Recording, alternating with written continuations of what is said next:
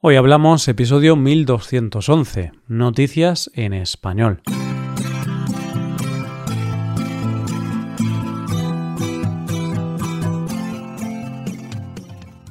Bienvenido a Hoy Hablamos, el podcast para aprender español cada día. Si quieres ver la transcripción completa, las explicaciones y los ejercicios interactivos de este episodio, visita nuestra web hoyhablamos.com. Hazte suscriptor premium para acceder a todo ese contenido. Hola, oyente, ¿cómo estás? ¿No te parece, oyente, que el otoño tiene algo de mágico? A mí me pasa que, por un lado, me pone un poco melancólico. Será por la caída de las hojas o ese color marrón. Pero, por otro lado, me parecen preciosas las ciudades en esta estación y me encanta disfrutar de esta estación. No sé, será cosa mía, pero ahora vamos a por las noticias de hoy. Comenzaremos conociendo una isla única en el mundo, Seguiremos con la historia del fotógrafo de una boda y para terminar hablaremos de un hombre que se emborrachó un poco de más. Hoy hablamos de noticias en español.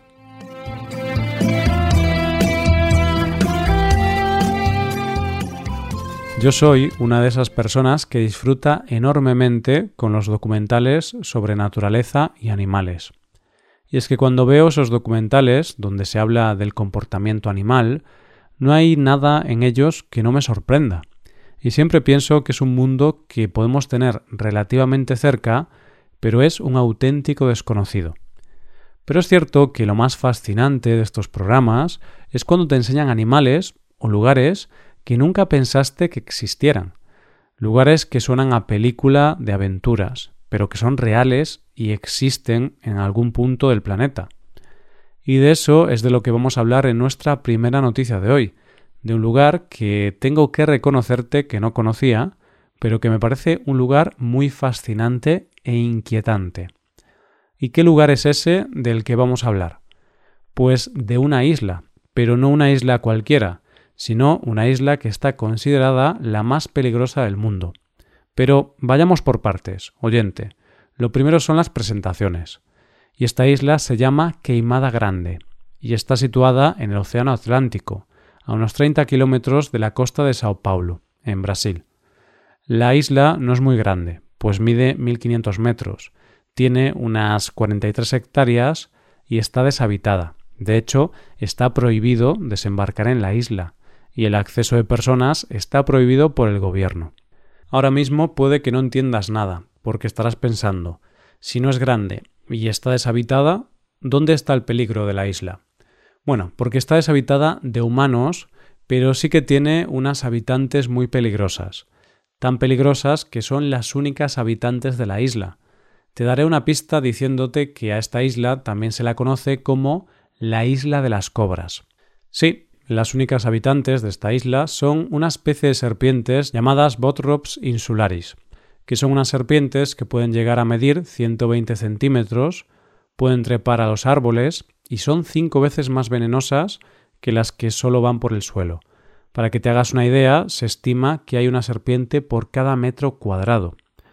Pero lo más interesante de esta isla y de esta especie es que ha tenido que ir adaptándose a las circunstancias y evolucionando para poder sobrevivir, y así ha conseguido ser tan venenosa y trepar por los árboles por necesidad, para poder cazar pájaros, aves migratorias.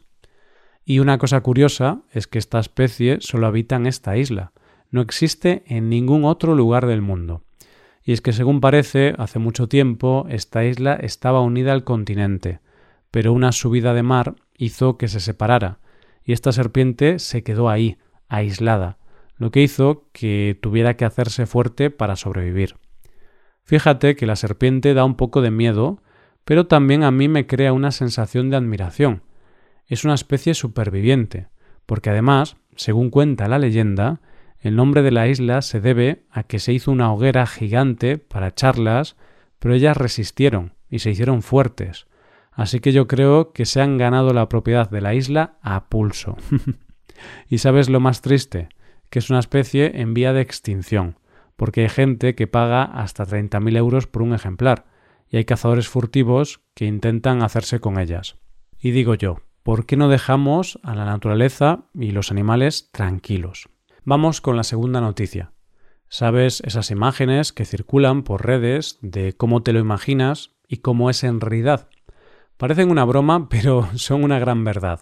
Pasa con muchas cosas. Con esa cita que vamos a tener, que la imaginamos, y luego es totalmente opuesta, o ese lugar al que quieres viajar, que luego no es como en las postales. Pero pasa mucho, más de lo que parece, con algunas profesiones. Y una de esas profesiones con las que pasa es con la de fotógrafo. Todo el mundo se imagina a los fotógrafos haciendo sesiones de fotos a grandes firmas o modelos, pero realmente el trabajo que más hacen los fotógrafos son las conocidas como BBC, bodas, bautizos y comuniones. Y ese, querido oyente, es un trabajo muy duro, muy sacrificado y en el que se tienen que enfrentar a situaciones complicadas. Y para muestra, la segunda noticia de hoy. El protagonista de nuestra historia es un hombre del que no ha trascendido el nombre y cuya profesión es peluquero de perros. ¿Por qué te he hablado de fotógrafos si nuestro protagonista es peluquero canino? Pues porque para su negocio hace fotos de perros y se ve que no se le da mal, por lo que un amigo que se iba a casar le dijo que le hiciera él las fotos de su boda. El caso es que este hombre le dijo que sí, y llegaron a un acuerdo por el cual le pagaría 250 euros por 10 horas de trabajo, cosa que es muy poco dinero para un trabajo de este tipo y esa cantidad de horas. La cuestión es que el día de la boda nuestro protagonista estuvo haciendo su trabajo desde el principio, acompañando a la novia a las citas y dejando plasmados esos momentos siguió haciendo su trabajo, pero el problema llegó cuando fue la hora de comer, y es que en ese momento el fotógrafo llevaba trabajando seis horas sin parar, y cuando había que comer, este hombre se dio cuenta de que no estaba pensado que él parara para comer, porque no había ningún sitio para él en la mesa.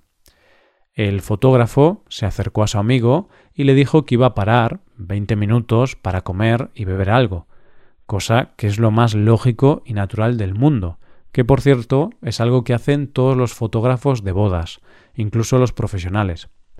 Pero su amigo le dijo que no, que o seguía haciendo fotos o se iba sin cobrar. ¿Y qué hizo? Te lo va a contar él con sus propias palabras. Con el calor, teniendo hambre, estando molesto por las circunstancias, le pregunté si estaba seguro, y me dijo que sí, Así que borré todas las fotos que hice delante de él y me fui diciendo que ya no era su fotógrafo.